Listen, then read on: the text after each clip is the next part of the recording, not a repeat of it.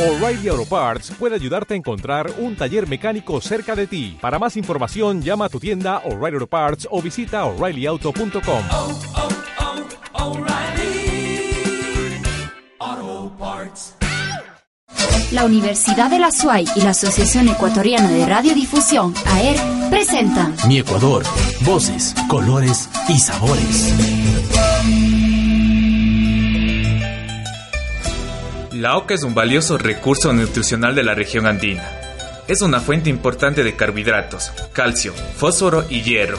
En el Ecuador, la oca es cultivada sobre los 3.000 metros de altura sobre el nivel del mar, en las provincias de Imbabura, Cotopaxi y Chimborazo, principalmente. Su alto contenido de almidón, minerales y ácidos orgánicos permite numerosas aplicaciones, como por ejemplo la panificación y la extracción de alcohol mediante la fermentación. El uso más frecuente es del alimenticio, en la elaboración de platos de diferentes gustos y tradiciones, ya que puede comer servida, cocida al horno, frita, encurtida, con vinagre o en ensaladas frescas. En algunos rincones del mundo, principalmente en los países desarrollados, califican a la oca como exótica y la emplean en la cocina gourmet.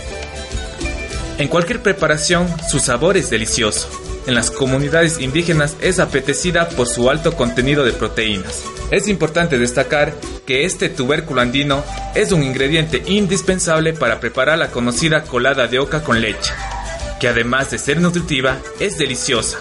A continuación, doña Nancy expone cómo se la prepara.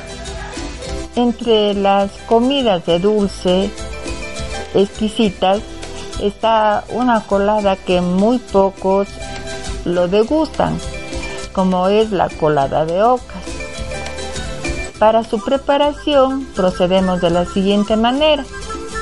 Se le seleccionan las ocas, las mismas que se lava perfectamente y luego se las coloca en un recipiente que está ya previamente en el fuego. Ahí se colocan las ocas y se las deja cocinar por cierto tiempo.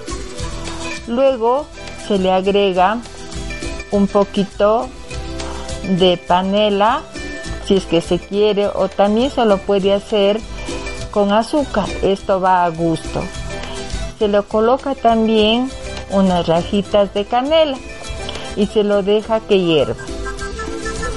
Se lo invita a que lo pruebe y va a ver qué deliciosa que es.